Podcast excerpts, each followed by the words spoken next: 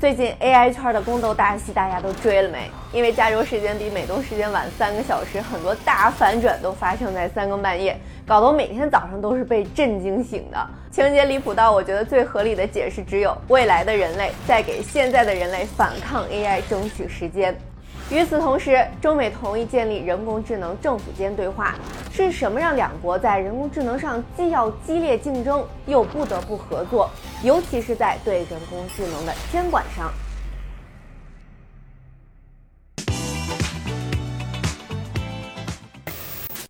Hello，大家好，我是王佑佑，欢迎收看这期节目。咱们先看看目前中美两国已经出台了什么监管措施。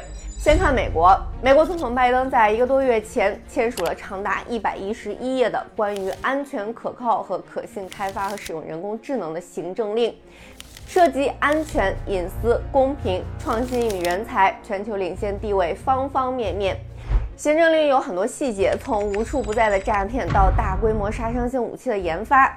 涵盖了应该是目前人类所能想到的几乎所有的潜在风险。主旨是美国将密切关注私营部门开发强大的人工智能系统，Big Brother is watching you。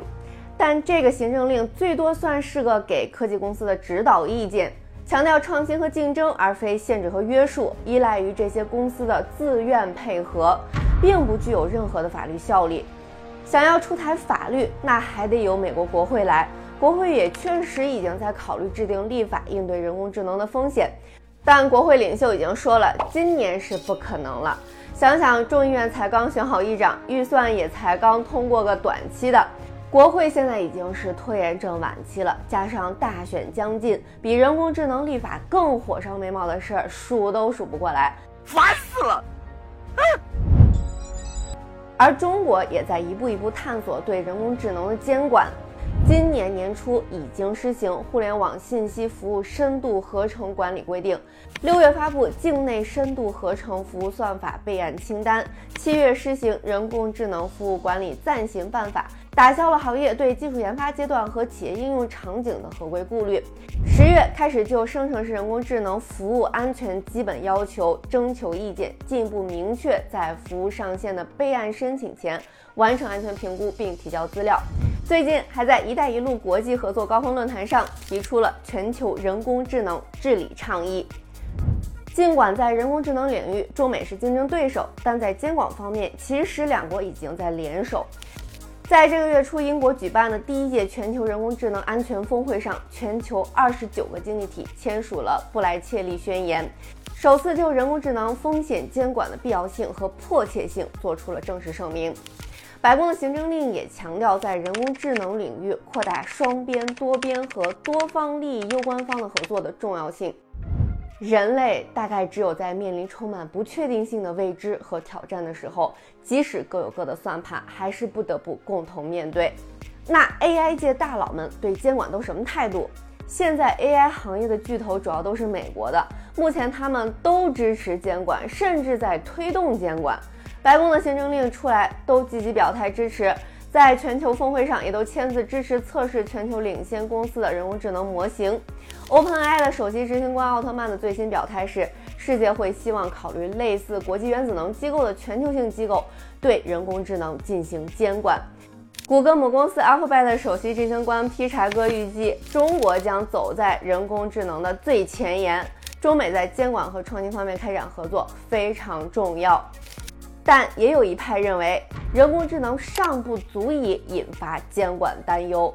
二零一八年的图灵奖得主，Meta AI 基础人工智能研究院团队首席科学家杨立坤指责奥特曼这些人代表最先进而又最不透明的大模型公司，散布关于人类生存的恐惧，自私的游说政府来获得有利于既得利益企业的监管捕获。通过推进高昂且不必要的合规成本，滋养垄断，抑制后来者的创新，导致最后可能只有谷歌、微软、苹果这些大厂以及他们的合作伙伴做大玩家。These companies are kings, and they rule over kingdoms far larger than any nation in human history. 哥大法学院教授，也是拜登前科技与竞争政策特别助理吴修明就提出，我们现在对人工智能的风险都是空想出来的，有点像库布里克电影《二零零一太空漫游》里发生邪恶故障的哈尔，或者是《终结者》系列里拥有自我意识的大反派天网。但对末日到来的担忧，包括自动化带来大规模失业以及超智慧人工智能灭绝人类，都还只是猜测。没有人知道这些改天换地的发展会不会发生。马斯克也在灵魂发问。监管方在出台政策之前，是否真的对人工智能有洞察？所以这也大概是为什么拜登的行政令并没有什么约束力，只是一个行动框架。最具体的建议也只是建立人工智能生成照片、视频、音频和文字水印标记的标准。接下来就是人工智能的监管，各国间的对话肯定是要有的，也会有，但如何监管又是国与国之间、企业之间、利益集团之间激烈的博弈。生成式人工智能工具 ChatGPT 自己怎么看监管呢？你觉得 AI 应该被监管吗？嗯，AI 监管是个复杂的问题。我认为 AI 需要透明监管，确保隐私保护和公平使用。监管应该关注数据安全、算法公正性和伦理标准。